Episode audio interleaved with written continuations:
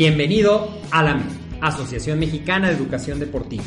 Soy el doctor David Lezama, presidente de AMED, y es para mí un gusto darte la bienvenida a estos podcasts. Este programa está diseñado para compartir contigo conocimientos de los temas que nos apasionan a todos los que amamos el físico-constructivismo y el fitness y queremos mantener un estilo de vida saludable. Hablaremos entonces de entrenamiento, de nutrición, de suplementación, de farmacología y de un tema que cada vez toma más importancia, el marketing deportivo digital. Tendremos como invitados una gran variedad de opiniones y profesiones, entrenadores, nutriólogos, profesores de AMED, químicos farmacobiólogos, médicos, preparadores físicos y desde luego deportistas. Sus historias, consejos y testimonios te ayudarán a aumentar tus conocimientos y desde luego también tu número de entrenos de clientes, haciendo más exitosa y profesional tu profesión de entrenamiento deportivo. También aprenderás técnicas más eficaces del marketing que te ayudarán a monetizar esta profesión. Si quieres saber más de nosotros, visítanos en la casa virtual de la familia Med, www.amedweb.com. ¿Qué tal amigos? ¿Cómo están? Muy buenas tardes, buenos días, en donde quiera que nos encuentren, nos acompañen.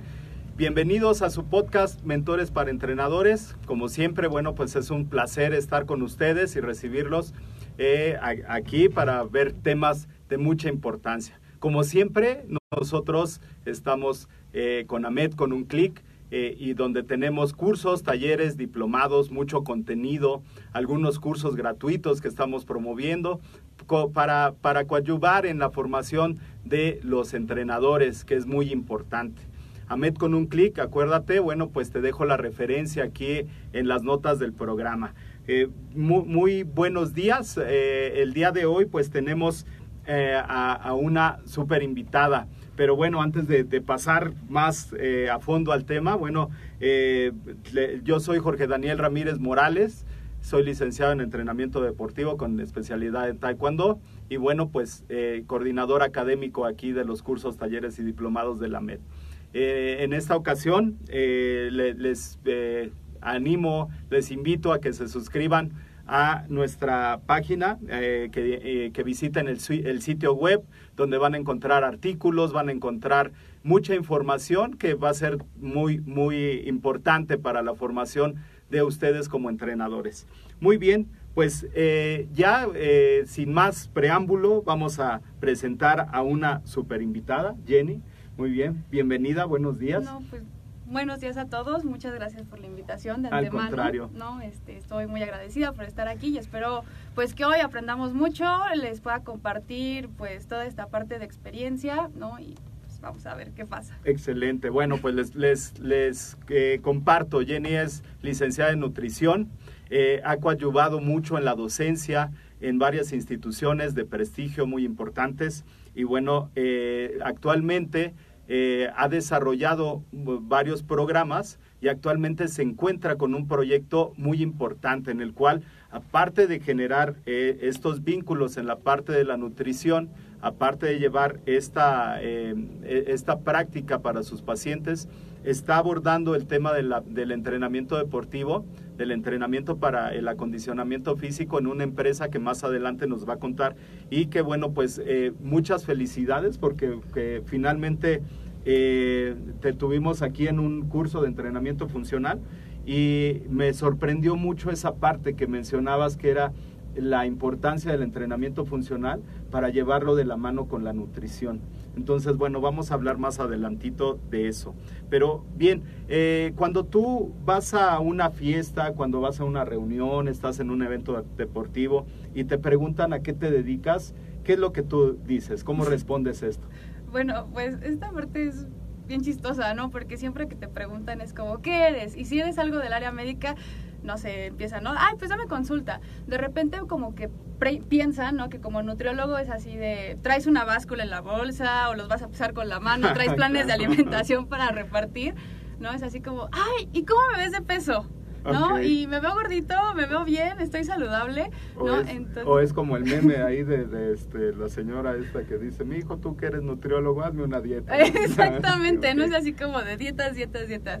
Pues esa parte es como la, la chistosa, pero pues finalmente ya es explicarles, ¿no? O sea, ya la familia con la que convivo más cerca es, ya saben que no me tienen que preguntar ni estar diciéndome como esa parte, ¿no? Pero, eh, bueno, ¿qué es lo que pasa después de? Pues finalmente darles una recomendación tal vez general Sí. o de repente, por ejemplo, no sé, explicarles qué es la nutrición, qué es la Claro. alimentación, porque finalmente también nos ven a los nutriólogos como personas que nada más sirven para bajar de peso y para subir de peso, ¿no? La importancia de la alimentación es básica y es, es tan básica, ¿no? Que finalmente las enfermedades actualmente, que es de un poquito de lo que vamos a estar hablando en las crónicas Claro. degenerativas, se están dando por medio de la alimentación. Claro. ¿no? Entonces, esa parte de la nutrición como medio preventivo y como medio de tratamiento es la que Sí. trato de transmitir siempre que, que sucede esto, ¿no? Tal Claro. vez de una forma un poco pues más agradable, más chistosa, ¿no? Pero pues finalmente así acercarlos, Claro. ¿no? A, a que esto pues te puede llevar a la salud. Claro, sí, y, y es algo muy importante, ¿no? Tengo ahí algunos amigos que dicen la alimentación es el 70% y el 30% el entrenamiento. Eh, ahí, en lo personal, yo difiero con esa opinión porque estamos hablando de algo más general, estamos hablando de algo integral. No nada más tiene que ver con la nutrición, no nada más el entrenamiento, vemos que la gente se desarrolla en esferas psicoafectiva, socioafectiva, perceptiva, motriz. Eso hace todo un plano general. Si una persona, bueno, pues no tiene un buen proceso de entrenamiento, fi- finalmente también va a estar afectada la nutrición y va a estar afectada las relaciones. En ese sentido, eh, ¿tú cómo es que empiezas eh, en este ámbito de la, de la nutrición? Algo muy importante, antes de, de seguir más adelante con la entrevista, algo que hacemos aquí eh, en el podcast es eh, mencionar eh, cómo fueron tus inicios, pero no el inicio buena onda, el inicio bonito, el que dices, oye, pues me fue súper bien y Donde soy... te dicen que todo es maravilloso, Sí, flores, color flores. Sí, claro, es esa parte no, sino la parte complicada, la parte difícil. ¿Qué es lo que te afectó a ti cuando decides ser licenciada en nutrición y después estar en el ámbito del entrenamiento? ¿Cuáles son esas experiencias que, que tal vez fueron eh, agresivas, tal vez fue algo aversivo, que, que llega un momento en que decimos ya, o sea, la goma, todo esto, me voy a dedicar a otra cosa, ¿no? Me compro dos coches y hago dos Ubers. Entonces, eh, yo creo que eh, hay algo muy importante, esas partes, esa parte que nos tambalea, que nos quita de nuestra zona de confort, es lo que nos hace fuertes como personas. ¿Cómo empieza ese proceso contigo en el ambiente de la nutrición y en el ambiente del deporte ahora, del entrenamiento? Bueno, en esta parte, este, yo en la adolescencia me diagnostican con síndrome de ovario poliquístico. Razón por la cual empiezo a subir, subir, subir, subir de peso, me empiezan a recetar hormonas, me empiezan a mandar medicamentos, incluso por un problema de dermatitis, en alguna ocasión me mandan corticosteroides, Ok. ¿no? Y pasé por N cantidad de médicos, burundangos, este, pastilleros, etcétera, ¿no? De que tómate las gotitas de tal cosa, tómate tal cosa, Sí. este, entonces en este proceso fue como mil charlatanes. ¿No? Claro. O sea, sí la parte en donde prácticamente pues dietas súper restrictivas, la, la clásica alimentación que te lleva a creer que los nutriólogos nada más bajan de peso, Ajá. ¿no? O que te matan de hambre. Sí, claro. Entonces, en esa parte era lo que yo estaba aprendiendo, aunque pues no me quedaba como conforme y seguía leyendo, seguía viendo. De primera instancia sí quería el área de la salud precisamente por esto, porque Sí. pues fui viendo como, como esa parte empática hacia la Ajá. salud. Medicina no me interesó, Sí. no estaba como entre fisioterapia y nutrición. Este, fisioterapia por problemas neuromusculares, ¿no? En esta parte donde dije, bueno, pues es que me gusta eh, todos los síndromes, como esa parte de la enfermedad siempre me ha llamado la atención. Sí, sí, sí. Y por el otro lado tenía la nutrición, ¿no? Sí. En donde pues por eso precisamente se pueden llegar a, este, a desarrollar problemas como por ejemplo espina bífida, ¿no? El, Sí. el melingocele, melingocele, todo esto. Y dije, bueno, a raíz de que se da pues de la Claro. alimentación, ¿no? Entonces, pues yo quería ir a la raíz del problema. Este, todos piensan que nutrición es como, ay, ¿no quieres estudiar matemáticas? ¿No? Pues métete a estudiar Sí, claro. nutrición. No, no se trata de eso, porque tienes que estudiar, este, por ejemplo, fisiología, Sí. bioquímica, química, tienes que mezclarlo y a Claro. través de esto, pues ya eh, parten tus conocimientos para hacer un plan de alimentación. No nada más es come frutas y verduras, Claro. toma mucha agua, ¿no? Sí. O sea, Aliméntate sanamente. Exactamente, esas referencias que piensan que todo el mundo las puede dar, todos tenemos una parte de nutriólogo, Sí. pero realmente si esto fuera verdad, si esto fuera algo, una recomendación efectiva, México no sería de los primeros lugares en obesidad y sobrepeso Claro. a, a nivel tanto infantil como en adultos en el mundo, ¿no? Sí. O sea, si realmente esto fuera así de, de maravilloso, mágico con la alimentación, pues así sería. Claro. Entonces, ese panorama gris de esfuerzo, de dedicación, nadie te lo pinta y nadie te lo vende. Claro, No. Ahí, ahí yo creo que hay algo muy importante, ¿no? Hablas de esta parte vívida, de esta parte de saber qué es lo que se siente, estar en, en- ti misma, saber cuáles son eh, esta, mm, eh, no sé, estos estímulos aversivos que de repente la gente este, te dice gordita, eh, ya te llenaste, todo, toda esa parte que, que nos invita a seguir comiendo a diestra y siniestra, ¿no? Y que bueno, aparte de eso, la parte, la, la, la parte dura de esto, ¿no? De haberlo vivido, eso, eso marca una diferencia entre, entre eh, el estudiar nutrición, eh, marca una diferencia entre tú y tus demás compañeros. ¿Cómo lo has vivido? ¿Cómo lo has desarrollado esta parte? Bueno, yo siento que me ha dado empatía hacia mis pacientes. Ajá. ¿no? En el decir, pues yo sé que muchos ya han pasado por ese proceso, ¿no? Sí. En donde ya pasaste por homeopatía, por chochitos, por inyecciones, por Ajá. N cantidad de cosas que finalmente no te pintan la realidad. Que es que si tú no cambias tus hábitos de alimentación, por más suplementación, por más medicamentos o por operaciones incluso, ¿no? O sea, que llegues a nivel quirúrgico, si tú no cambias, Sí, no se va a modificar absolutamente nada, ¿no? Claro. O no vas a mejorar en esta parte en tu salud. Entonces es este panorama el que siento que me da más empatía. Claro. Eh, competencia sobre los demás, pues mm, no lo sé, ¿no? O sea, realmente es como cada quien tiene su método. Este, trato, ¿no? Y tratamos en, en parte de nutrición clínica más deportiva de basarnos precisamente en eso, en pintar panoramas reales, no vender Claro. humo, ¿no? Así no es, es. como, ay, vas a bajar y vas a hacer y vas a esto maravillosamente y mágicamente en una semana. Claro. No, así, así no sucede, ¿no? Sí. Incluso cuando una persona tiene sobrepeso, cuando una persona tiene obesidad, no sube de un día para otro. ¿No? Y de la misma forma, no lo va a bajar de un día para otro. Un hábito de alimentación, un mal hábito de alimentación, Sí. un mal hábito de vida, el no estar acondicionado para generar, o más bien para hacer ejercicio Sí. en tu día a día, no, no se va a hacer de un día para otro. Claro, Entonces, todos esos procesos son poco a poco. Incluso, por ejemplo, dentro de la consulta privada, es lo que hacemos nosotros. Establecemos objetivos, claro. ¿no? Si no nos pasa como en, en los propósitos de enero. Sí. Así quieres a fuerzas 12, ¿no? Y voy a dejar de fumar, y voy a hacer ejercicio, y voy a aprender inglés, y voy a hacer no sé qué tanto, Claro. ¿no? Y te presionas tanto, tanto, que finalmente una cosa no la logras, Claro. ¿no? Entonces yo creo que es eso. O no son metas alcanzables, ¿no? Uh, Finalmente, o sea, te digo, voy a ir a, la, este, a los 15 años de mi sobrina, necesito bajar 15 kilos en un mes. O sea, Bueno, ok, no es que no los puedas bajar, ¿no? Hay Claro. quien los baja. ¿A Sí. costa de qué? De salud. ¿Por qué? Porque no te, o sea, el, esta es una parte importante incluso Claro. del tratamiento.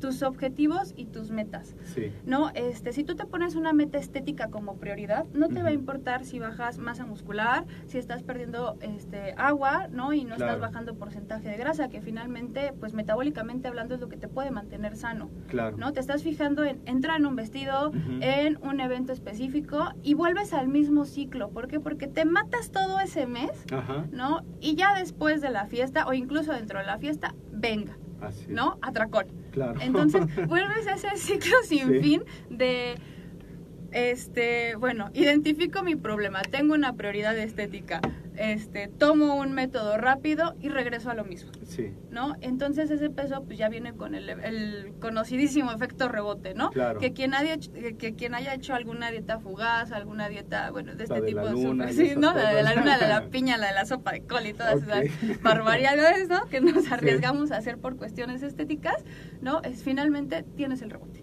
Sí, claro. ¿no? Es algo que inevitablemente va a pasar porque vas a volver a los mismos hábitos. Porque Sí. no toda la vida vas a comer sopa de col todos los días. ¿Herencia o hábitos? Herencia, híjole, esta parte siempre se las digo, ¿no? Las enfermedades crónico-degenerativas, el sobrepeso y la obesidad se heredan en la mesa, ¿no? Es algo muy importante. Los niños imitan, tú creces aprendiendo esos patrones de alimentación Claro. y los replicas. ¿No? Entonces, también, por ejemplo, el no darle importancia a, a tu alimentación actual tiene muchísimo que ver, ¿no? No es como que, ah, este, voy a establecer mis tiempos de alimentación. Es por lo único, el, por lo último que te preocupa dentro de tu día a día, ¿no? Es tengo que ir a trabajar, tengo que ir a la escuela, tengo que hacer, te- tengo que hacer el otro, ¿no? Pero no me puedo preparar un lunch, entonces paso por mi guajolo combo, Ajá. ¿no? sí, Que incluso me sale muchísimo más Más barato, barato. y me lo como rápido. Entonces, Claro. en ese sentido, no estoy prestando atención a lo que yo me estoy llevando a la boca y a la calidad de alimento que me estoy llevando.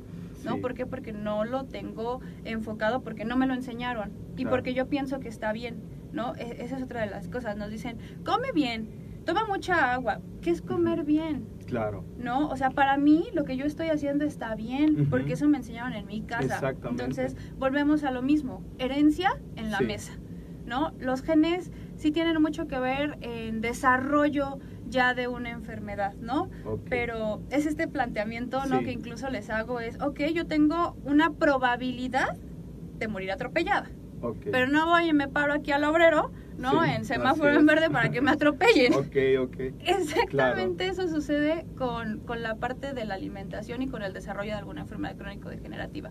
Puedes traer la carga genética, pero si tu ambiente no favorece esa carga, o se es. desarrolla más lento o, o no se desarrolla. Entonces no existe el hueso ancho. Bueno, en esa parte sí existen complexiones, Claro. ¿no? Chica, mediana y grande, pero no es como Sí. que tengas huesitos de pollo y huesitos de dinosaurio. O sea, son diámetros eh, Sí. mínimos que incluso... No, lo, nos lo- lo digo en tono de broma porque, bueno, sabemos que hay esa, eh, e- esa composición corporal que tiene que ver con la tendencia endomórfica, mesomórfica.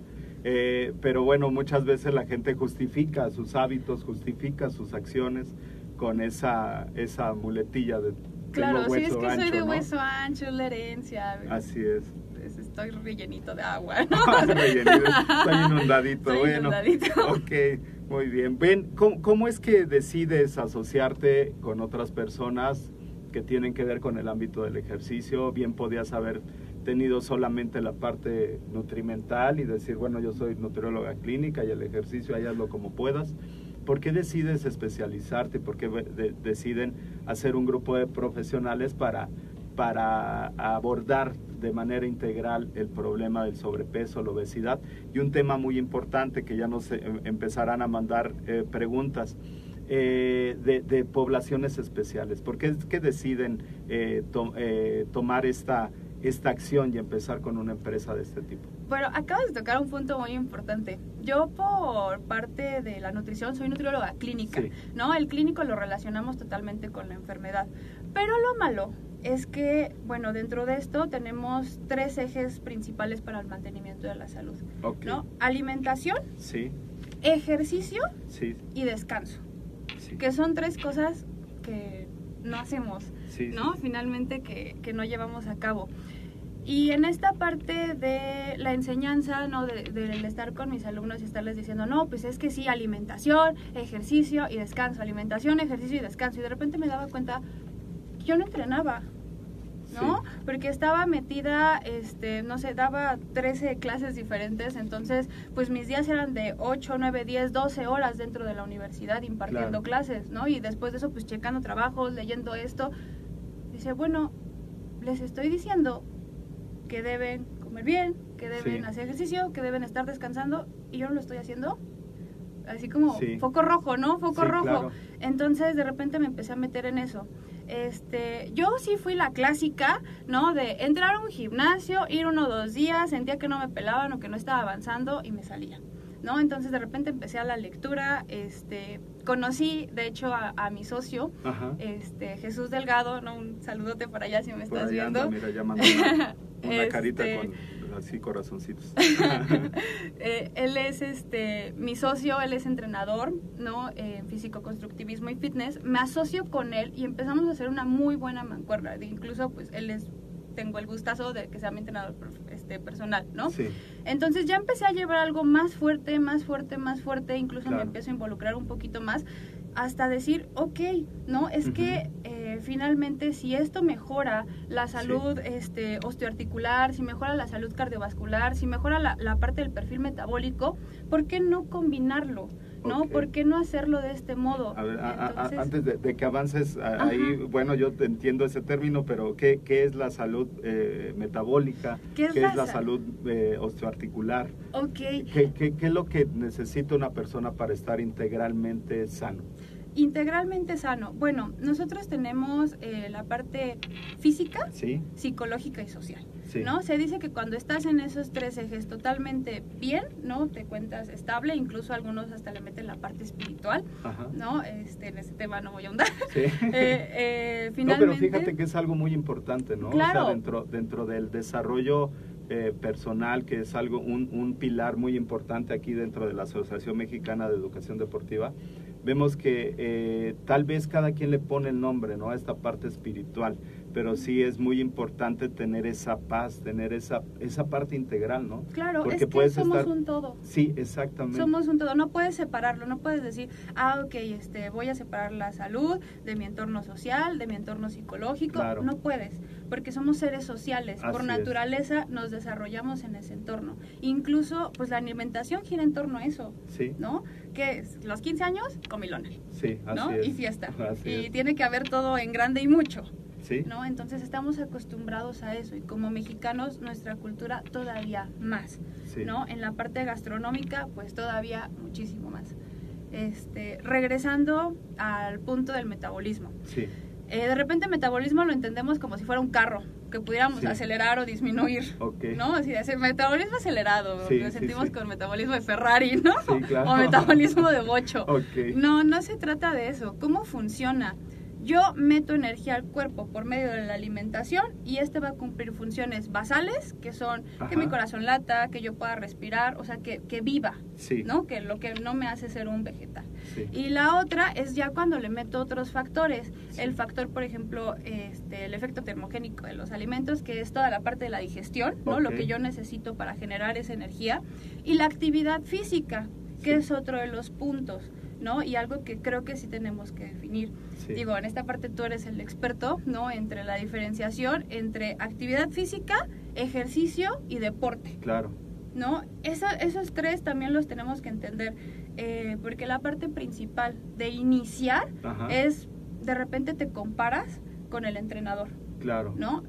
O con el compañero del gimnasio que, que es el que carga más de todos. y que lleva muchísimo más tiempo, que lleva muchísimo más años. Sí. Yo creo que ese es uno de los puntos también importantes cuando inicias, Claro. ¿no? O sea, eh, no te fijes en una persona que lleva 5, 10 o quién sabe cuánto tiempo entrenando. No, no te compares con eso. Claro. Si inicias, de repente dicen, ay, es que yo no quiero ir a hacer el ridículo, primero quiero bajar de peso y luego ya tonificar. Gran error. Tienes que claro. hacer las dos cosas en simultáneo, ¿no? Sí. Tanto entrenar como alimentarte de forma correcta. Y de esa Claro. forma vas a tener salud metabólica. Así es. Se dice por ahí en, en, este, en el Vox Populi que, bueno, hay, hay, eh, haces esta eh, quema de grasas, que, bueno, pues, sería la oxidación de las grasas, y que primero tienes que bajar de peso y después entrar, ya des- después, como bien lo mencionas, en una fase de fuerza. Pero el músculo va a seguir enfermo, Pues el es músculo va a seguir... eh, músculo que no se trabaja, Claro. no músculo que no crece y músculo que no se desarrolla. Incluso aplica para el cerebro. Claro. O sea, Ok. en esa parte Así siempre es. tenemos que estar en, en, en ese constante movimiento, ¿no? Incluso, por ejemplo, el ejercicio de fuerza ha demostrado que Sí. junto con una alimentación correcta Ajá. te puede dar muchísimos más beneficios, ¿no? Así Tanto es. en ejercicios que popularmente se conocen como aeróbicos como anaeróbicos, porque de hecho también te dicen, haz nada más cardiovascular, Sí, ¿no? No, tienes que entrenar fuerza, tienes que, que desarrollar ese músculo, tienes que exigirle, así es. ¿no? Entonces de esa forma es como vas a tener un mejor, una mejor composición corporal y una Así recomposición corporal, Ok. ¿no? Porque pues no es lo mismo pesarlo en maciza que pesarlo en cuerito, en esa parte podríamos Ok. entenderlo así. Muy bien. Eh, excelente, bueno, excelentes consejos, los estoy apuntando para el final, al final de, de la entrevista hacer un resumen Claro. de, de todos estos consejos que nos estás mencionando que son muy importantes. Muy bien, aprovecho en este momento para saludar a nuestros amigos que siempre se conectan, a Víctor Mayer que estuvo por aquí la semana pasada, nos dice que de tres generaciones, excelente tema, Lick, para seguir cambiando la cultura dentro de los alimentos más la actividad física. Muy bien, gracias Víctor, gracias por tus comentarios. Bien, Nancy Arce, eh, muchas gracias por tus comentarios, gracias por escucharnos, eh, gracias por compartir excelente información. Tenemos que cambiar esos malos hábitos. Así es, Gabriela Domínguez, eh, muchas gracias Gaby por seguirnos, compañera de la maestría. Un saludo, nos vemos por aquí el jueves y el viernes. Jesús Delgado, el coach, eh, bienvenido coach, muchas gracias. Por ahí está Carlos, eh, Carlos Boyson, César, eh, está por ahí eh, Merari. Hola Merari, ¿cómo estás? Saludos. Eh, muy bien. Ale Labrador, que también estuvo ahí en el curso con nosotros. Alejandro de la Cruz, eh, Víctor Mayer y Rocco por aquí andan. Muy bien. Pues eh, muchas gracias aquí por estar con nosotros, seguir esta transmisión. Saludos, Merari. Muy interesante, dice el tema. Excelente. Bueno, y más interesante se va a poner porque vamos a hablar de un tema que es muy importante, que son las poblaciones especiales. Sabemos que una población especial es, es esa población que comparte ciertos rasgos, pero actualmente hablamos de poblaciones con necesidades clínicas específicas, como sobre, son el sobrepeso, la obesidad. La madre de todas las enfermedades es la obesidad, ¿no? Sí. Y de ahí efecto dominó. A, a mí para la docencia facilísimo.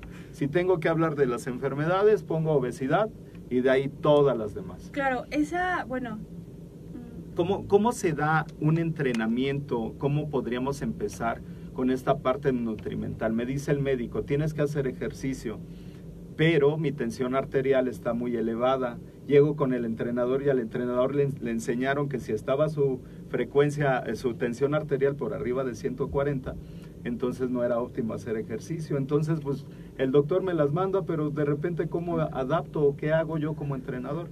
¿Cómo sería una, un proceso de entrenamiento para una persona con sobrepeso, con obesidad mórbida, con eh, problemas eh, coronarios, etcétera? Ok, bueno, aquí ese punto es bien importante, ¿no? Primero tenemos que entender qué es una enfermedad crónico-degenerativa.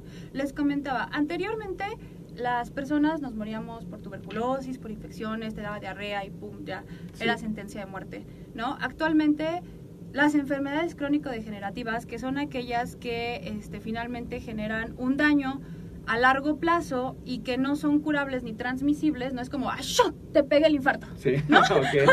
No, Sí. no se trata de eso, sino que este, finalmente la, bueno, la, la parte de la carga genética y el desarrollo en el ambiente son las que no lo dan, Sí. ¿no? Eh, ¿Cómo empieza? No es como que de repente ya tengo una cardiopatía, ya tengo aterosclerosis, no. Comenzó porque empezaron a subir los triglicéridos, porque empezó a subir el colesterol. ¿Y de dónde viene? Claro, De la alimentación. así es. ¿no? Entonces, primero tengo que identificar esas señales. Antes de la atención, y esto eh, sí quiero que se lo lleven a casa, ¿no? Antes de, del tratamiento hacia una enfermedad está la prevención. Ok, eso es algo muy importante. Exactamente, la prevención y muchos no tenemos eh, la parte de irnos a hacer un chequeo, ¿no? Así irnos es. a hacer un análisis de laboratorio, porque finalmente no tenemos ojos de laboratorio. Te puedes decir, Claro. ah, pues estás bien, ¿cómo me veo? Bien, te veo como Claro. siempre, ¿no? Pero no sé cómo estás por dentro. ¿no? Este, es. también, por ejemplo, la delgadez, porque hablábamos del sobrepeso y la obesidad, pero tenemos por el otro lado la delgadez, un cuerpo esbelto, no es sinónimo de salud, Claro. ¿no? El porcentaje de grasa puede estar alto, Sí, ¿no? así es. Entonces, esto también nos involucra eh, que la masa muscular esté baja y que el porcentaje de grasa esté alto, ¿no? Nos involucra ya enfermedades a nivel de metabolismo, Claro. resistencia a la insulina, ¿no? Este, que es la madre de la diabetes, Sí. este, la parte de la aterosclerosis, que es la madre de todas las cardiopatías, Sí. ¿no? Este, la hipertensión arterial que muchísimas veces se desarrolla precisamente por la aterosclerosis. Finalmente, Claro. pues es como tenemos una manguerita, se va tapando de sarro, ¿no? ¿Y qué es lo que pasa? El corazón tiene que latir más fuerte, Ajá. precisamente por eso, ¿no? Entonces, bueno, regresando a, a esto ya sin explicar tanto en cada una de las enfermedades, Sí. es qué es lo que tenemos que hacer. una, corrección de la alimentación inmediata, ¿no? Identificar cuáles son nuestros problemas y, e irlos corrigiendo uno a uno. Dos, ¿qué es mejor? ¿Que no hagas nada o que hagas algo? Ok, ¿no? Finalmente el ejercicio te va a dar una mejor salud cardiovascular porque te está exigiendo esa parte del oxígeno y te está exigiendo que tu corazón trabaje a cierto ritmo. Pero también aquí, ojo, ¿no? No es como que voy a iniciar con un maratón. sí, claro. No, voy a iniciar caminando y luego voy a trotar ligero y luego ya puedo correr, ¿no? Es- esa parte a veces es complicada porque, bueno, te, te lo voy a, a decir en, en- en algunas disciplinas que tiene que ver con el entrenamiento en grupo. Eh, digamos, una, una clase de entrenamiento funcional, una clase de CrossFit, de repente entro en competencia con mis demás compañeros, empiezo a ser eh, muy competitivo. Llega una persona con sobrepeso y quiere saltar igual que el que lleva ya un año, entrenando, quiere subir a la cuerda igual que el que lleva más de dos años entrenando. Entonces, esa parte es muy compleja. ¿Cómo lidiar con esa parte? de, eh, em- de empezar un proceso, de empezar esa parte eh, poco a poco, ir, ir llegando a esos límites. ¿Cuál sería el complemento eh, entrenamiento, nutrición y descanso en ese sentido? ¿Qué sería lo recomendable? ¿Qué sería lo recomendable? Bueno, uno, identificar tus limitaciones físicas. Sí, ¿no? O sea, saber hasta dónde puedes. ¿Por qué? Porque de repente, precisamente por eso se da el, la deserción, sí, ¿no? En, en cualquier disciplina, en cualquier ejercicio, en cualquier actividad que ya realicen extra, ¿no? Por ejemplo, ahorita pusiste el ejemplo del CrossFit, que quieren Sí. llegar y hacer lo que no hicieron en toda su vida o en 10 años. claro. Y al otro están Sí, así, con las es. agujetas a todo Claro. lo que da, ¿no? Y en esa parte, pues es que el entrenamiento debemos de entender que tiene un proceso, tiene intensidad, tiene progresión, ¿no? Entonces, ok, conoce tus limitaciones, conoce Claro. hasta dónde puedes y de esa manera ya desarrollas la parte de tu entrenamiento. Poco a poco vas a poder más, ¿no? Ok, este, no sé, a mí en la parte muy particular, mi némesis son Sí. las lagartijas. Ok. ¿no? Sí. O sea, y, y en esto, pues entrenando bien ya llevo un año y pues ahí voy, ¿no? O Sí, sea, es- en esa parte donde Pero dices, es entender ese proceso, ¿no? También. Eh, entender el proceso en donde no puedes llegar y ¡fum! ya bajar con todo, no es, Claro. ok, primero voy a poner las rodillas en el piso y voy a empezar a empujar y ya cuando pueda voy a empujar un poco más y ya cuando pueda voy a empujar un poco más, tú solito vas sintiendo eso. Progresiones de los. Exactamente. Y bueno, ahí sí, entrenadores, coach, todos los que se dediquen a esta parte, pónganles atención. Claro. ¿no? O sea, sí. Este, tienen miedo, tienen pena, ¿no? Porque Claro. finalmente, eh, luego a mí lo que me molesta muchísimo es cuando les dicen, ay, es que ya viene a estorbar. Oye, discúlpame, todos fuimos principiantes. Claro. ¿No? O sea, todos iniciamos Sí. por ese lado y todos tuvimos miedo a preguntar, a regarla, a hacer un ejercicio mal, ¿no? Incluso llegas así de, Sí, Oiga. sí, sí. disculpe, perdón la molestia, ¿no? Entonces, en esta parte, eh, no les digo consiéntalos, apapáchenlos, pero sí oriéntenlos, claro. ¿No? Oriéntenlos a, a esta parte de introducirse muchísimo más que por eso se alejan, ¿no? Por, porque aparte tienen vergüenza. O sea, es como quererte burlar de una persona que va a un hospital porque está enferma. Sí, claro. ¿no? ¿Por qué te burlas de una persona que tiene sobrepeso, que tiene obesidad o que tiene algún problema? Porque va al gimnasio, está haciendo algo por él, Claro. apóyalo, Así es. ¿no? Apóyalo. ¿Cómo, cómo identificamos y, y- y reconocemos la diferencia entre el, el sedentarismo y, y la falta de, ejercicio, esto que estás mencionando ahorita, eh, de no querer hacer las cosas, de, o una persona que quiere hacer las cosas y de repente ve algunas limitaciones? ¿Cómo- ¿Qué diferencias podemos encontrar entre una persona sedentaria? Y, y- y la, la parte de, de- de reconocerse de, de como una persona que hace ejercicio, no sé. O sea, ¿cómo, ¿cómo identificamos a esa persona? No sé, este, digamos, los que hacemos ejercicio ocasional cuando ya dejas de ser sedentario y cuando ya estás estableciendo una actividad, Así ¿no? es. Más o sí, menos. sí, sí. Ok, primero debemos identificar actividad física. Es todo el movimiento que yo realizo, ¿no? Pararme Ok. aquí ir al baño es parte de mi actividad física. Sí. Es lo que yo hago a diario y lo que ya estoy acostumbrado. Incluso muchos pacientes llegan así, de, es que yo camino muchísimo, ¿no? Claro. Tengo que tomar tres líneas del metro, atravesar media ciudad y luego de ahí me voy corriendo. No, pero eso ya es parte de ti. Sí, y tu cuerpo ya está acostumbrado Así y es. ya eso no cuenta. Sí. ¿no? Y luego tenemos al ejercicio, que ya es una actividad que tú programas, sea cual sea, no importa, ¿no? Si la haces en casa, si la haces en un- algún centro deportivo, ya tienes una rutina, Sí. ¿no? Y la otra, pues es la parte deportiva, ¿no? Donde Claro. ya existe la parte del juego, del agonismo, de la reglamentación, ¿no? Este, debes de identificarte en un grupo, ¿ok? Claro. Si lo hago una vez por semana no cuenta, porque ¿qué, qué es el sedentarismo? Aparte de la falta de movimiento, no ya Ujú. entendido en, en esta relación de la Sí. actividad, este, es hacer menos de tres veces por semana y menos de 30 minutos ejercicio, Ok. ¿no? Entonces, Cuando sí, hablamos ya de algo programado, ya estructurado, que va... Exactamente. Que va- Entonces, ajá, si no tienes tres días, al menos 30 minutos, eres una persona sedentaria, claro. ¿no? Este, ahora también, ¿Cu- ¿Cuáles, cuáles, eh, ¿Cuáles serían las consecuencias del sedentarismo? ¿cuáles serían las consecuencias? Bueno, pues las estamos viendo, ¿no? Sobrepeso, obesidad, este, problemas, ¿no? De eh, las rodillas,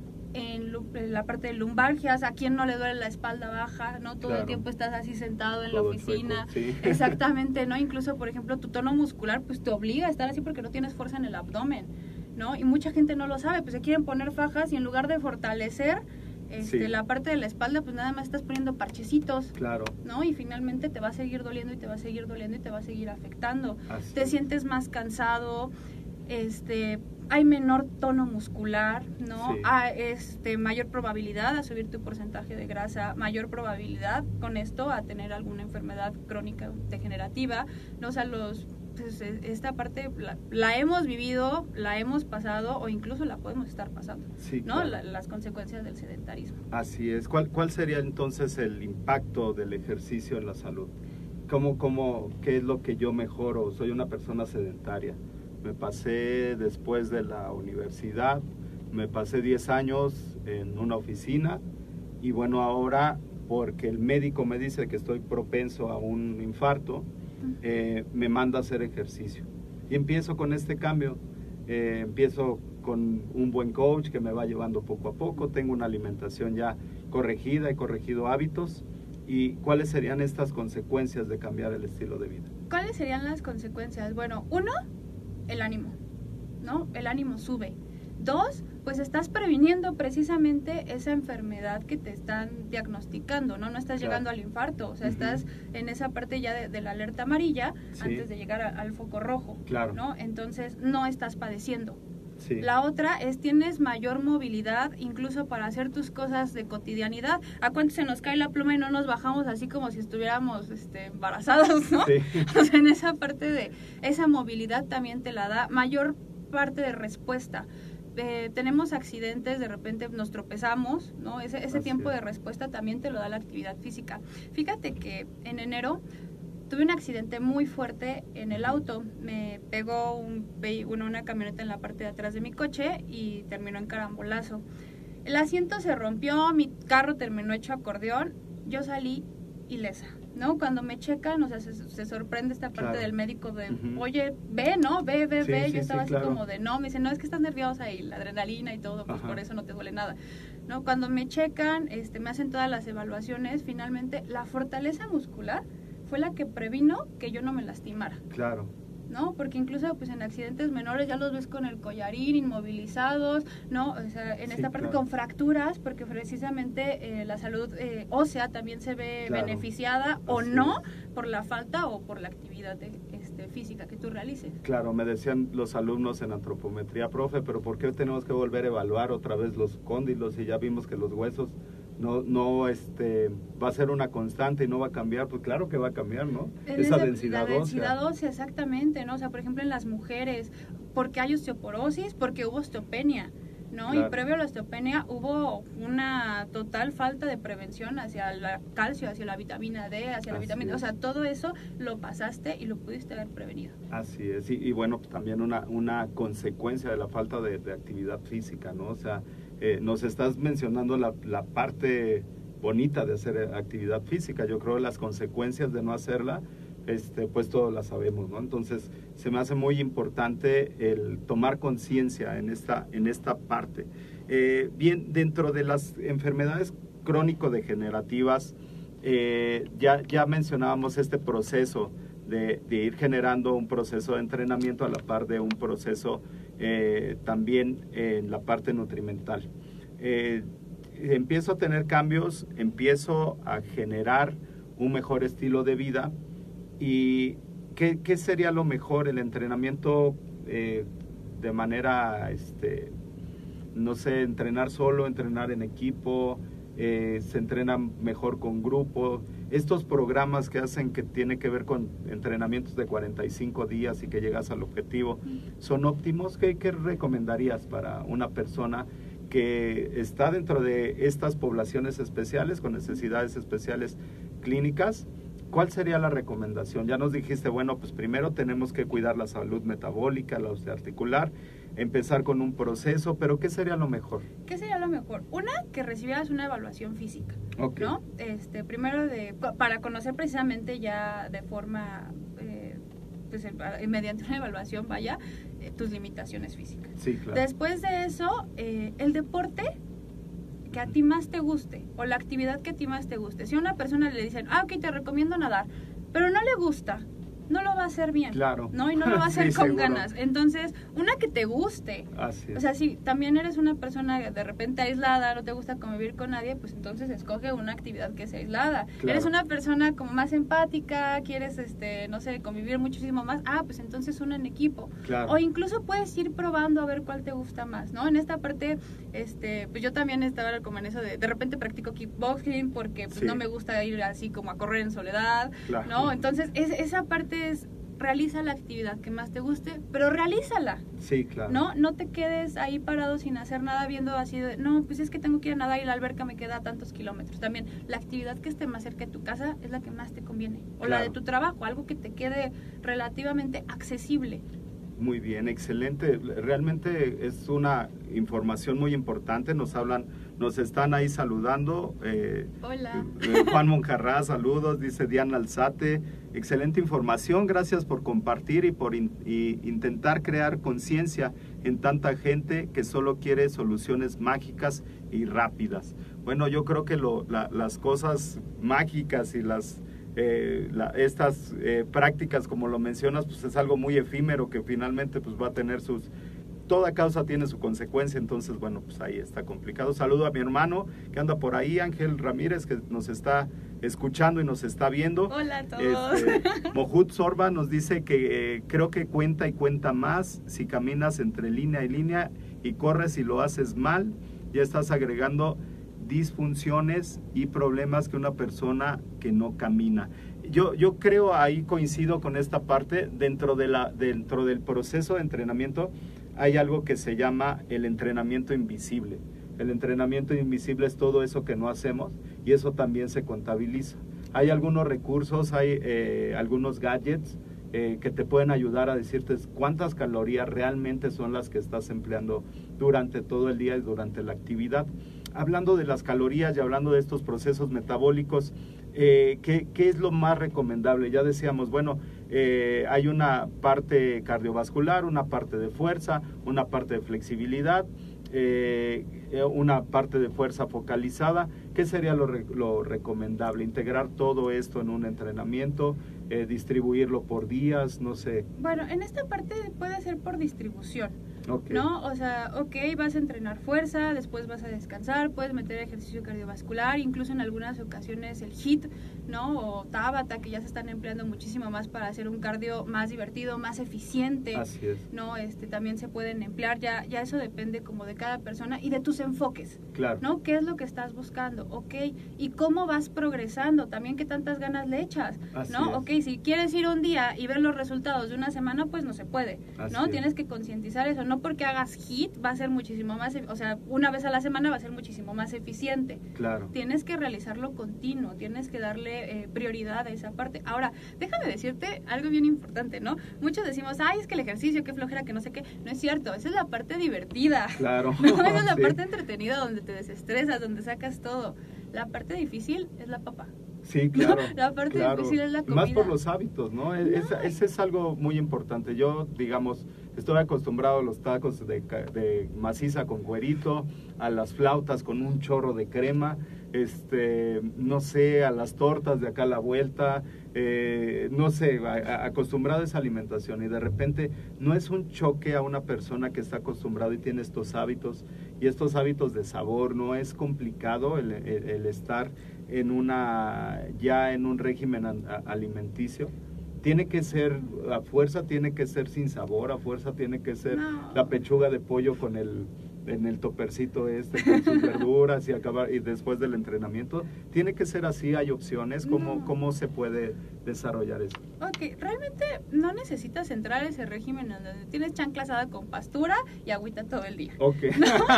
Bueno. No se trata de eso, se trata de mejorar tu alimentación e incluso, bueno, ahorita hay tendencias de mientras este se incluya en, tu- en tus macros o la parte de la dieta flexible. ¿De qué depende? Pues de una evaluación de tus hábitos, de qué estás comiendo. Por ejemplo, dime el alimento que no te guste. El hígado. El hígado. El- o ¿no? sea, la primera ese ni lo pienso, Ok, el hígado. O sea, tú dices, yo, aunque me digas que eso me va a mejorar el perfil metabólico, yo no me como el hígado en nada, ¿no? Y yo me Claro. pongo de necia de te voy a mandar hígado porque es lo mejor, porque tiene mucho hierro y bla, bla, bla. ¿Para qué te lo mando?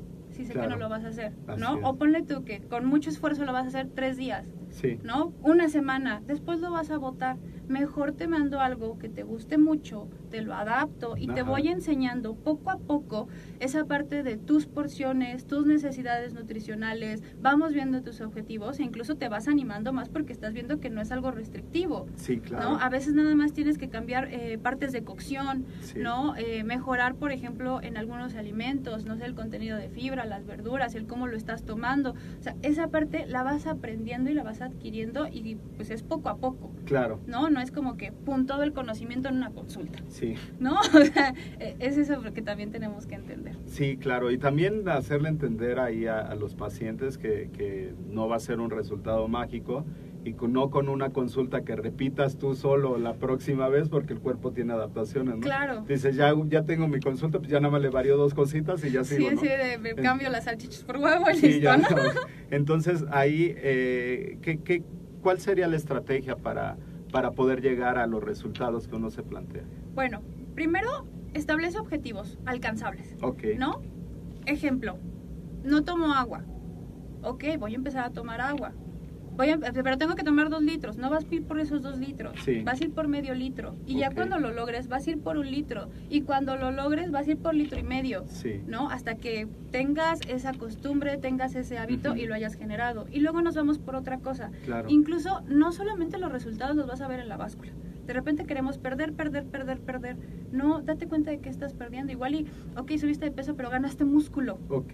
¿No? Eso ya es un beneficio eh, para tu cuerpo. Es, Porque el es una parte educativa también, ¿no? O sea, también tengo que educar a mi paciente y explicarle qué es el... Es la parte de la el- orientación alimentaria. ¿no? No llegar y, deme mi hoja de dieta, ya me voy. Sí. No, Sí, o sea, claro. muchos así como de, ok, ya te escuché, ya te di toda la consulta, aquí está tu hoja y te ven tanto tiempo, ¿no? Es esa parte también de relación entre el paciente, eh, el profesional de la salud o nosotros como nutriólogos y empezar a, a desarrollarlo, ¿no? Sí Claro. lo tienes que ver en consulta, sí es constante educación, de hecho incluso por eso nosotros implementamos talleres, Sí. ¿no? Talleres en donde vamos viendo este, qué son los nutrientes, dónde los encontramos, porque de repente dices, ay, es que proteínas, ¿no? Y Claro. lo que te imaginas es un bote, Sí. ¿no? Ok, ¿dónde es. vienen? Sí. este... ¿O cuál prote me recomienda? Ajá, ¿No? exactamente, es así como primero concéntrate en tu alimentación, claro. ¿no? Y ya después piensas en suplementación. Así es, ¿No? sí, es sumamente importante.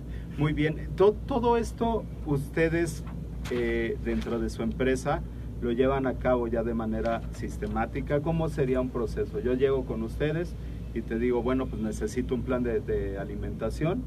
Eh, no tengo todos esos problemas que me acabas de mencionar. Yo lo que quiero mejorar es, eh, no sé, un movimiento, quiero mejorar mi snatch, quiero mejorar mi power clean pero me, me he dado cuenta que cuando ya subo la barra, pues se me vencen los codos y va para abajo, ¿no? Necesito más fuerza. Eh, ¿Cuál sería el proceso? ¿Cómo empiezan? ¿Cómo empezamos? Bueno, primero se realiza una evaluación clínica directamente. ¿no? Para saber precisamente si no tienes absolutamente ningún problema. De repente no nos fijamos en, no sé, este, gastritis, Sí. colitis, lo dejamos de lado y son problemas derivados de la alimentación, Ok. ¿no? Entonces sí tenemos que conocer tanto problemas de salud como de enfermedad. Sí. Lo que has hecho antes, ¿no? Tu entrenamiento anterior, ¿qué te ha llevado a eso? Ok, ¿por qué no puedes subir? Igual y tienes alguna lesión o este, has querido subir mucho de peso. Entonces, aquí siempre es técnica antes de peso.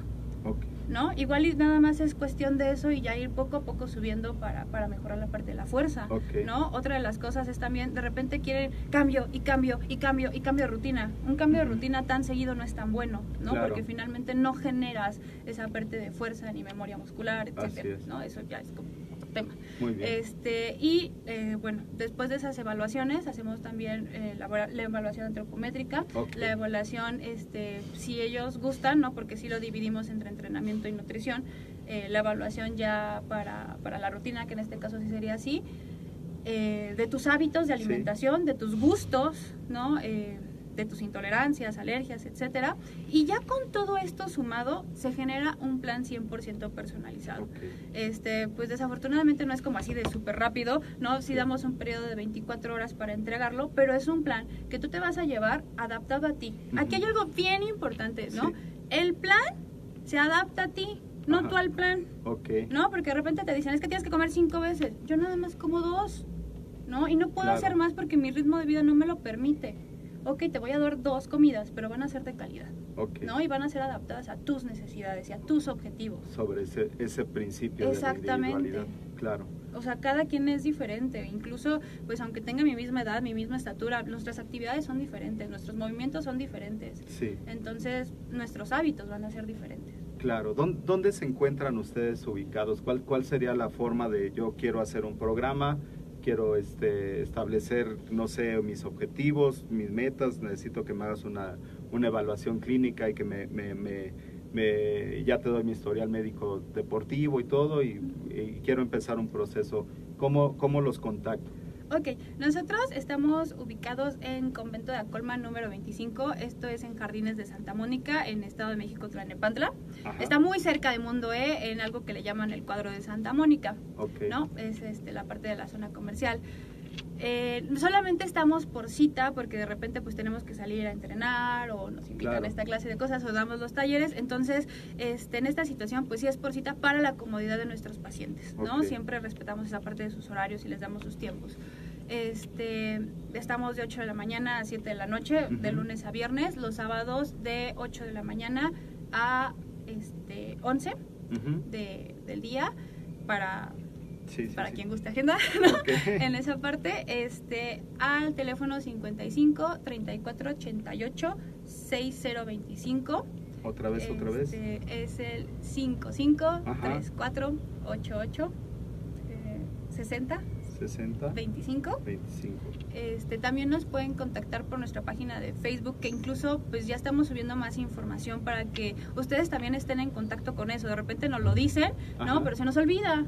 Entonces lo pueden estar checando, estamos subiendo posts ya más interesantes, enfocados para pacientes.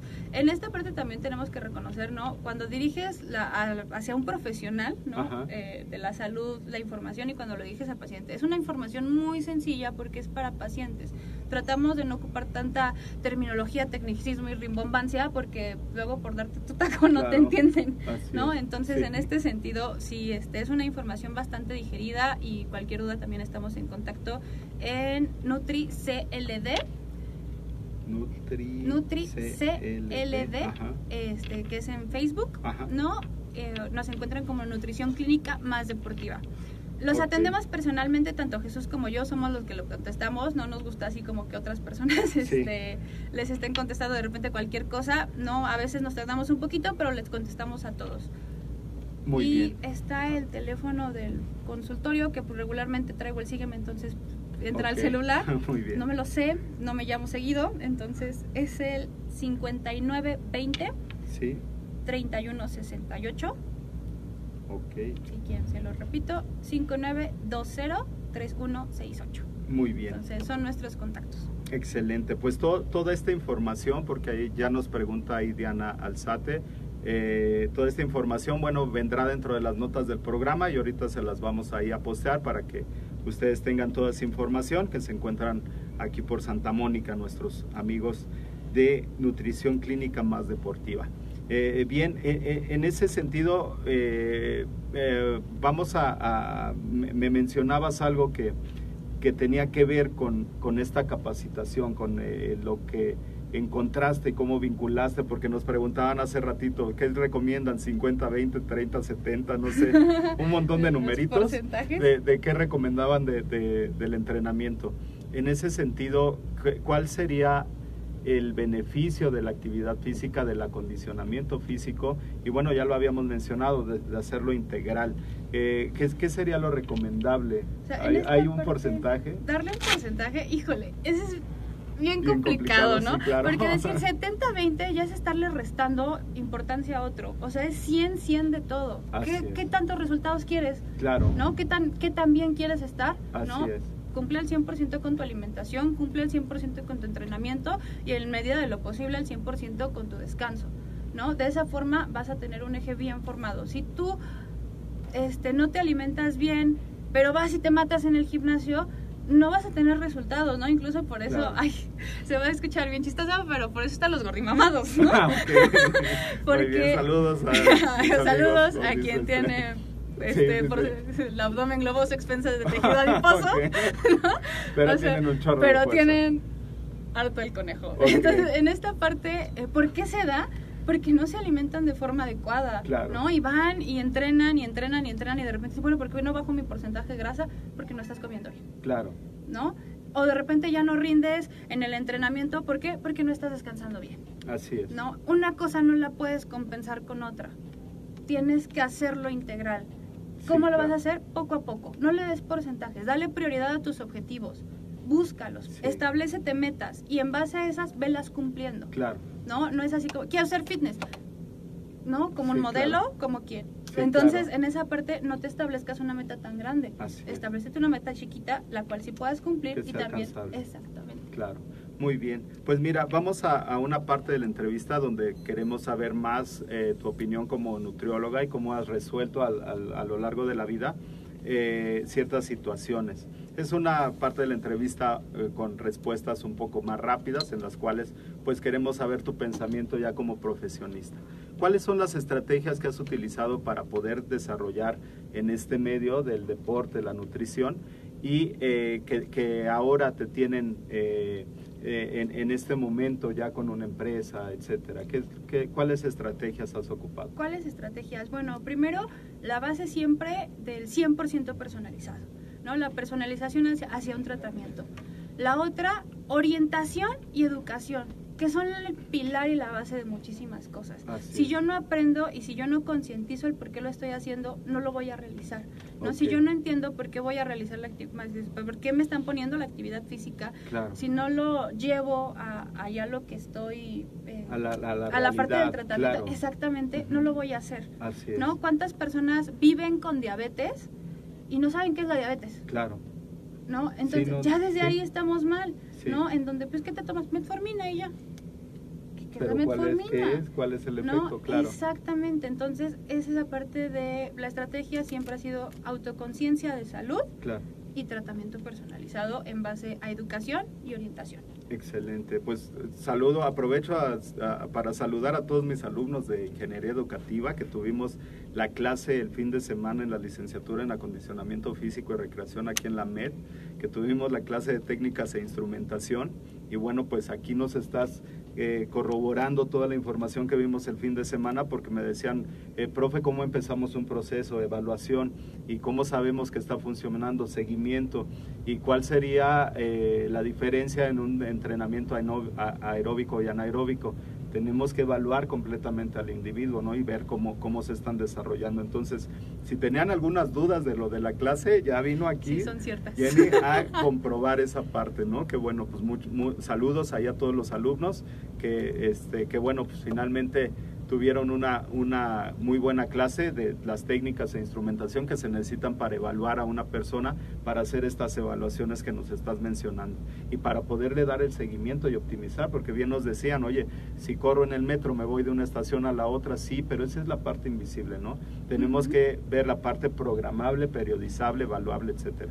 Entonces, bueno, pues ahí muy, muy bien. Y bueno, y también para mis alumnos de la próxima, el próximo fin de semana, que tendremos la, la eh, cuarta generación de AMED aquí de la licenciatura en acondicionamiento físico, que estoy muy emocionado por conocerlos a todos.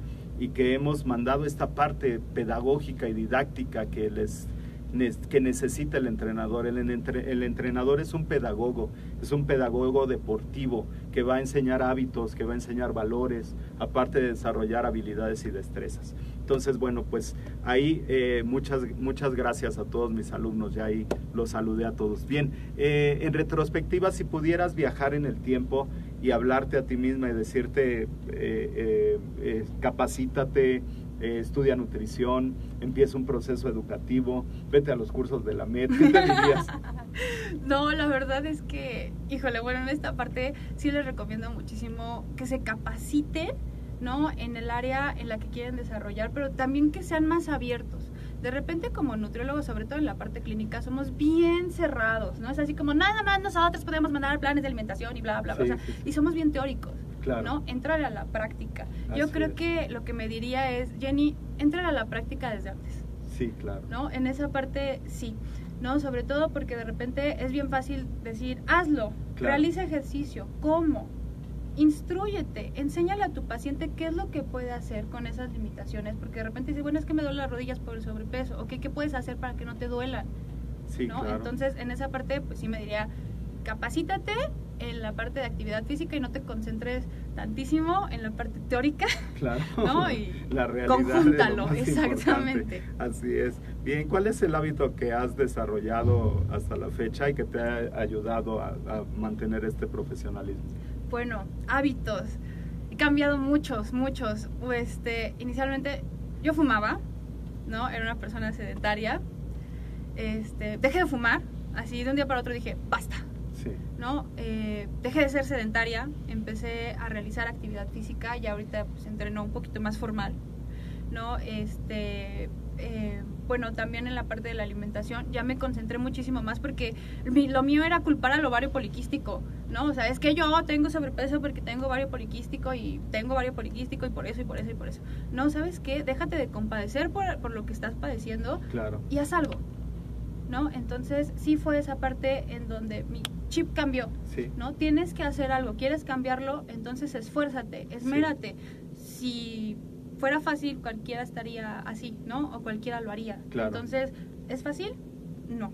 Así es. Este, te infecta, o infecta, ¿no? Más bien, tu, entorno se afecta, claro que sí, ¿no? Incluso hasta mis amistades han cambiado, es como que tú ya no, o sea, tú no vas a las fiestas, ya no te invitamos, claro. ¿no? Pero cuando yo les digo, bueno, vamos a correr, nadie quiere, ¿no? apenas vamos llegando de la es esa parte, tienes que, adaptarte a eso, a que tus amistades van a cambiar, a que tu entorno va a cambiar y a que tu vida va a cambiar. Así es, sí, sí, es, es, bueno, ya lo dijo mi gran amigo Carlos, ni el más grande ni el más fuerte, sino el que el mejor se adapta. Entonces, bueno, lo dijo Charles Darwin, ¿no? Entonces, bueno, bien, mencionanos por favor, eh, no, no, antes, antes de eso, ¿cuál, ¿cuál es este, de lo que haces hoy en día, qué es lo que más disfrutas? ¿Qué es lo que más disfruto? Cuando mis pacientes llegan así de, ¿sabes qué? Es que yo pensé que ya no tenía solución. Yo pensé que ya no podía, que ya no había algo más para mí. ¿No? O sea, cuando de repente, o sea, lo primero que llegan es, ¿me vas a mandar medicamento? ¿No? Cuando se dan cuenta que sin medicamento, sin suplementación innecesaria, ¿no? E incluso, pues, en esta parte que, que pueden prevenir y mejorar eh, enfermedades, ¿no? Y que, que pueden cambiar, me, me, llena de satisfacción, ¿no? O sea, tener un paciente en 500 de glucosa y de repente que baje a 300 y que de repente baje a 200 y que de repente ya estoy en 100 como una persona normal, ¿no? eso, eso es lo que más me llena, lo que más me satisface y lo que más me deja. Muy bien, excelente. Sí, claro, es una, una gran satisfacción. Sí, es, Muy bien. Eh, menciónanos, eh, por favor, una herramienta digital, una aplicación, un recurso, un sitio web que nos, nos puedas ayudar para que la gente eh, también la pueda ocupar. Que la puedan ocupar. Ok, bueno, ¿qué les recomiendo? Una, no cuenten calorías vean los nutrientes, no vean la calidad de sus alimentos. De repente como que estamos bien concentrados en calorías, calorías, calorías y, bajamos este, en cantidad de aplicaciones. No las voy a decir porque no recomiendo que cuenten calorías. Ok. ¿no? este... Y yo estaba bien feliz porque mi reloj ya me había dicho, no, sí, pues que ya no llevas cuántas 500. calorías. No, o sea, no, no cuentes eso. Tu vida no se basa en eso. Se basa en la calidad también de alimentos que le estás dando a tu cuerpo. Claro. ¿No? O sea, en esa parte pues sí es la, la, la parte de individualizarlo. Sí. ¿No? La hora ¿Qué puedes hacer para darte cuenta cuántos pasos estás dando al día? Puedes ocupar un podómetro, ¿no? Y eso motivarte a Ajá. realizar más actividad. Creo que es una de las cosas que puedes iniciar, un podómetro. Eh, apenas estoy probando aplicaciones porque apenas inicié a correr. De hecho, tengo una carrera de 3 kilómetros, va a ser mi primera carrera formal. Muy bien. ¿no? Por, este, por parte del trabajo es una de cinco, pero la verdad la padecí. Ahorita sí ya me estoy preparando. Y este, bueno, les voy a dar el nombre de la aplicación. Bajé como Ok. varias. Endomondo, que trae el símbolo de Under Armour. Ah, ok. Está, está bastante bien, pero es de paga. Ok. Eh, Runtastic también está bastante bien y esa no es de paga. Y apenas bajé Correr, que trae Ajá. como una flamita, y Nike Run, porque me las recomendaron también otros pacientes. Entonces Ajá. las voy a probar, ya les estaré platicando en la página qué tal fue con esas. Pero pues Ok. cualquier podómetro te funciona, mientras lo estés ocupando, ¿no? Muy bien, sí, claro, Sí. así es. Muy bien, excelente. Eh, ¿Qué consejo les puedes dar a nuestros amigos que nos están viendo para que inicien un proceso de capacitación, profesionalización en el ámbito del acondicionamiento físico, del deporte, de la nutrición, de la salud, del emprendimiento? Ok, bueno, ya para consejo profesional, pues éntrale tanto a la teoría como a la práctica, ¿no? Capacítate constantemente, este, eh, ponte en contacto con esa parte que, que más debilidad tienes, ¿no? Y sobre todo, por ejemplo, busca instituciones de prestigio como la MED, ¿no? Ok, O sea, en esa parte, a mí en lo personal, el taller me dejó bastante satisfecha, ¿no? Para, este, pues para podérselo impartir a mis pacientes. Claro. Sí, sí es algo que, que valió muchísimo la pena. Excelente, qué bueno. Ahí es, es algo que nos, nos gusta mucho y nos llena de orgullo esa parte, ¿no? Sí, sí, este, el, el poder coadyuvar para que se dé este, este aprendizaje y que se dé eh, esta sinergia, ¿no? De, de trabajo entre, entre los entrenadores y la, la empresa y nosotros como ponentes, pues también decimos vale la pena, ¿no? El Claro. esfuerzo y todo eso. Entonces, mu- muchas gracias. Me, me llenas de gran satisfacción en lo personal. Y aparte por muchos conceptos que hemos hablado que este, vimos dentro del curso, ¿no? Sí. Entonces, Claro. muchas gracias por esa, esa recomendación. Muy bien, eh, por último, recomiéndanos algún eh, libro, alguna película que te haya impactado y que puedas eh, compartirlo con nuestra audiencia. Ok, eh, película acerca de alimentación. eh, de repente se van mucho como a la parte de trastornos y todo eso. Realmente eh, no, o sea, Ajá. en eso no. El libro, que incluso siempre se lo recomendé a mis alumnos, lo mandaba como lectura general, sobre todo para generar empatía, es Alicia en el País de las Quesadillas. Se escucha chistosísimo el nombre, pero está muy bueno. Eh, es como de autosuperación y todo esto, pero bueno, dejemos eso a un lado.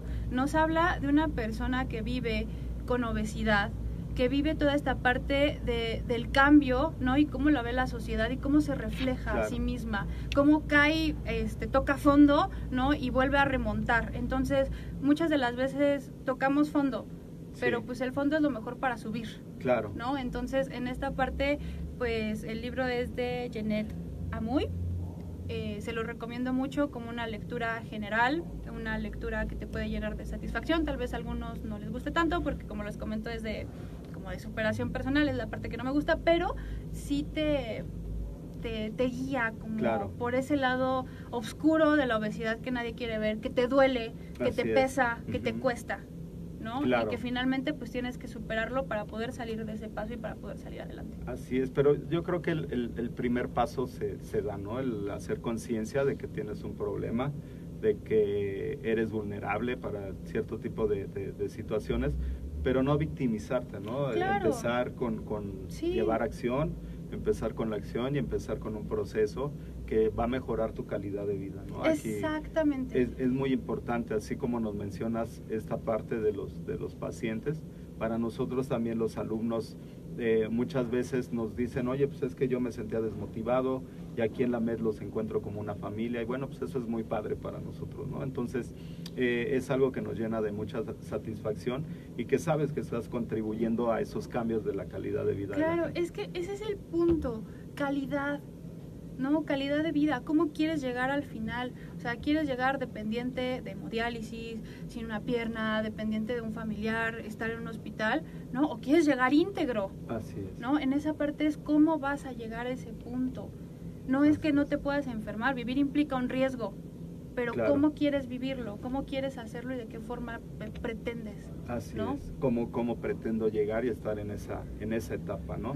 Eh, ayer fíjate que estaba por la calle de Regina tomando un cafecito y me encontré al maestro Bolívar, un maestro de, de, eh, de la Ibero que estuvo eh, más de 20 años como docente en la Ibero, psicoanalista, y, y, le llamó la atención porque iba yo en una bicicleta verde rentada eh, y me dijo, oye, esa bicicleta está muy bonita, ¿es tuya? Le dije, no, también puede ser suya, baje la aplicación. Y me dice, yo tengo la mía, mira, ocupo esta silla, 75 años, el señor vive en el centro, tiene una excelente calidad de vida y me decía, es que me mantengo activo todo el tiempo. Me mantengo, me mantengo activo, voy a hacer, aparte voy a hacer mi ejercicio eh, y bueno, eh, padrísimo porque se estaba tomando su, su, este, eh, su cafecito ahí doble cortado, un expreso doble cortado, leyendo un libro y disfrutando de la vida. Y, y, y en conclusión decía, bueno, pues esta parte me la ha dado la docencia, me la ha dado el trabajo, pero también el tener un estilo de vida, cual incluye el deporte, la buena alimentación y bueno, pues una buena sociabilización, ¿no? Porque pues él, él fue el que empezó ahí la plática y todo eso, nos hicimos buenos amigos y mucho, de- mucho que aprender de esta persona, pero finalmente engloba esa parte de la calidad de vida. Entonces, claro, no, es algo que integral. eres una máquina perfecta, ¿no? Y finalmente es, no te consideres un bote de basura, no le metas basura a tu cuerpo. así es. No, métele cosas de calidad, entrénalo, ve de lo que eres capaz, date la oportunidad de saber hasta dónde puedes llegar y hazlo por ti, ¿no? Finalmente es eso, Así nadie es. más va a hacer las cosas, ¿no? De repente van obligados, porque sí me han tocado pacientes que van obligados, ¿no? No los obliguen, dejen que se den cuenta de su proceso, date cuenta de tu propio proceso, corrígelo, cambia y evoluciona. Así es. Pues muchísimas gracias Jennifer, Pamela, por venir con nosotros, por aportar todos estos conocimientos. Y bueno, pues muchísimas gracias a todos los que se conectaron el día de hoy. Los datos de, Jennifer y de su empresa estarán en las notas del programa, las vamos a poner ahí en las notas del programa. Y bueno, pues vamos a, hacer un pequeño resumen que hablamos de tres ejes principales en la parte del entrenamiento, la alimentación, que tiene que ver con la alimentación, el ejercicio y el descanso, que es algo muy importante. Hablamos de una salud metabólica, una salud osteoarticular, una salud cardiovascular y eso lo en- englobamos de todo en, en- en la funcionalidad del cuerpo. Yo creo que es muy importante la, la persona tal vez no quiere tener una excelente figura, lo que quiere tener es fuerza para poder cargar sus bolsas, puede, quiere tener resistencia para poder eh, abarcar una distancia, para amarrarse las agujetas necesita flexibilidad y bueno, pues esto es algo muy importante de hacerlo funcional y hacerlo integral. Entonces, bueno, pues eh, dentro de la, de, la, de la parte de las, de las enfermedades cardiovasculares, las enfermedades metabólicas, etcétera, lo más importante es una evaluación clínica y empezar con un historial médico deportivo. Posterior a eso, ya la evaluación de la rutina, el seguimiento de la rutina y algo bien importante, la adaptación, un proceso adaptativo. Las, las aplicaciones que nos recomendó, bueno, pues fue Runastic, Endomando y eh, Nike Running, ¿no? Entonces, bueno, pues son las aplicaciones que están. Y bueno, el libro que a mí me llamó mucho la atención, lo voy a buscar, Alicia en el País de las Quesadillas, me gusta mucho el título. Entonces, bueno, pues muchísimas gracias. No, pues. Recuerden, eh, eh, mu- muchísimas gracias, Jenny. La verdad, muchísimas gracias por invitarme. Este es mi primer podcast, entonces estaba emocionada, un poco nerviosa. Eh, y pues bueno, pues aprovecho para despedirme, darles las gracias por haberme escuchado durante todo este tiempo. Digo, no me corta, no me callo. Este, y recordarles que nosotros no somos una dieta, somos un estilo de vida. Excelente. Muchas gracias. No, pues al contrario, muchísimas gracias. Y bueno, pues a todos los que nos acompañaron, recuerden a Med con un clic, eh, en todo, en una, eh, todos nuestros cursos, talleres, diplomados, toda la parte del emprendimiento, la, la cultura deportiva, eh, la parte del- de la alimentación, todo a su disposición. Por una membresía anual. Y bueno, pues eh, únete a todos nuestros cursos, talleres y diplomados. Síguenos en Facebook. Estamos en, la página eh, www.amedweb.com. Y bueno, síguenos aquí en el podcast que ya tenemos ahí. Si, si todavía no, no, no nos sigues en iTunes, tenemos ahí al, al, final, vamos a poner ahí la forma de contactarte y de que puedas entrar a el, eh, a el podcast. Muchas gracias a todos los que nos acompañaron y bueno, todas las preguntas que quieran hacer las iremos resolviendo ahí en el transcurso del día. Muchas gracias a todos. Gracias Jenny. Gracias, gracias. Hasta luego. Gracias.